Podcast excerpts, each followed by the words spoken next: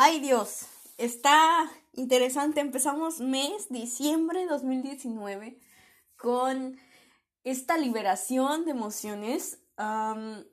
este sentimiento de, bueno, primero que nada amigos, lo que he aprendido ayer y hoy, traigo todavía aquí el, el sabor de esa, ese aprendizaje.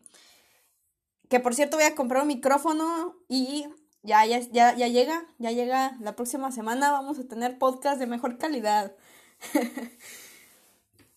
El aprendizaje que ahorita estoy recolectando, viviendo, eh, se basa en que no somos nuestras emociones.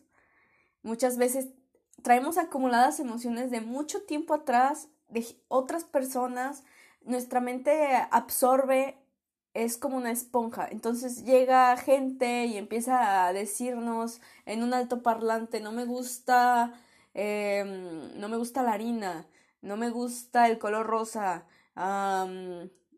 cuando veo pan me enojo, eh, etcétera, etcétera, etcétera. Que no son nosotros, o sea, nosotros ni en cuenta, nosotros no nos preocupa la harina, no nos pregunta, ay, no nos preocupa, ay, perdón, no nos preocupa el color rosa o, nos gusta el pan, pero se repite tanto y dices, es que mi mamá no le gusta el pan y se enoja cada vez que como pan.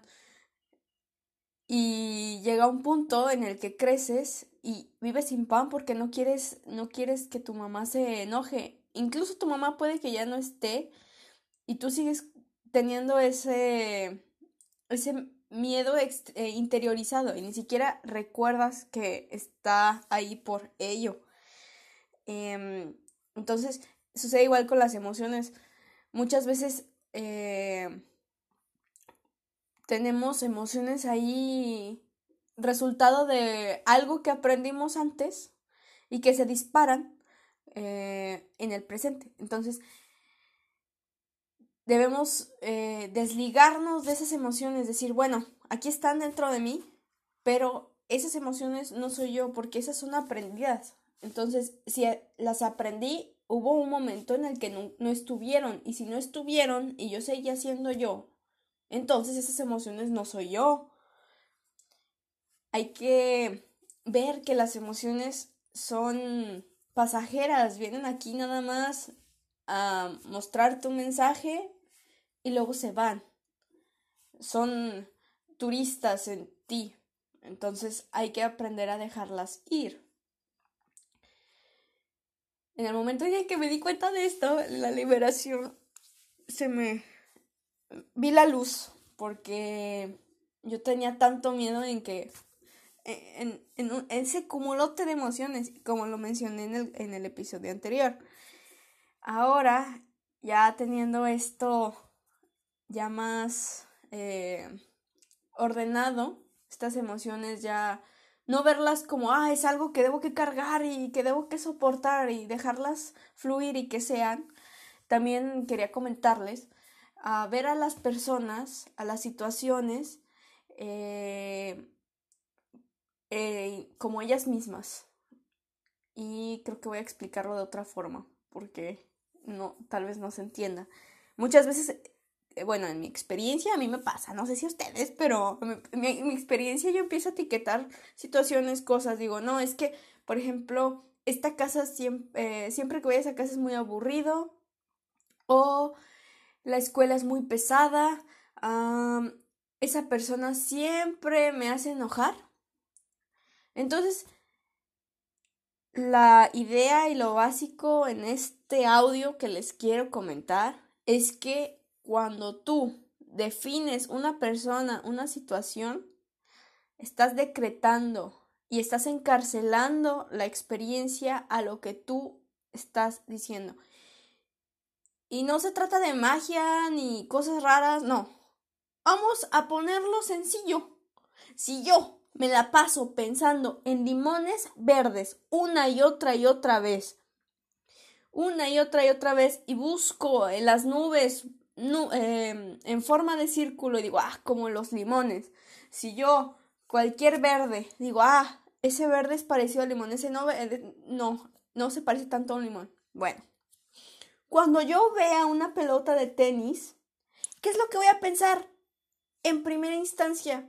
Pues en limones. Entonces, si yo estoy diciendo, ay, es tan pesada la escuela, mi mente se va a sugestionar y nos sugestionamos. Es que tenemos que entender que todo eso del placebo y la sugestión, pues nos afecta, nuestra mente es fácil de engañar y, se están aprovechando muchas eh, eh, gente externa de ello para, para sacar cosas de nosotros. Entonces, ¿por qué nosotros no podemos sacar provecho de esa cualidad de la mente, de dejarse engañar, sugestionar, etcétera, para nuestro propio beneficio?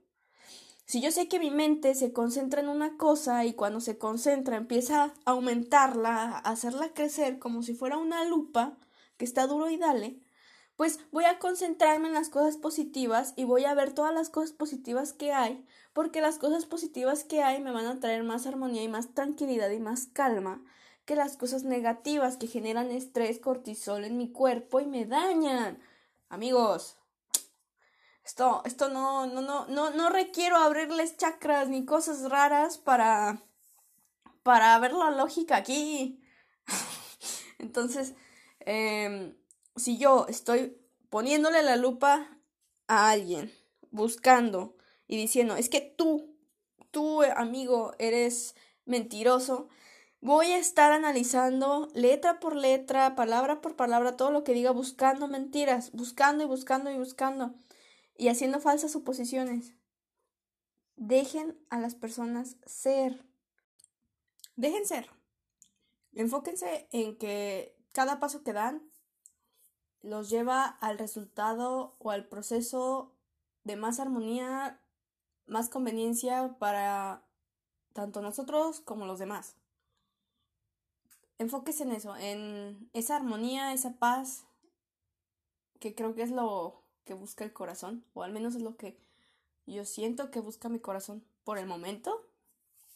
Y déjese sorprender. Ah, eh, iba platicando con una amiga ayer. María, te quiero mucho. Si escuchas esto.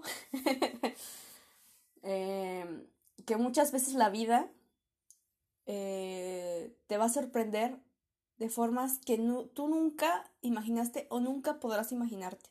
Entonces abran su corazón a nuevas experiencias, a nuevas personas y enfóquense en sentirse plenos, en sentirse en paz y en cultivar amor dentro de ustedes.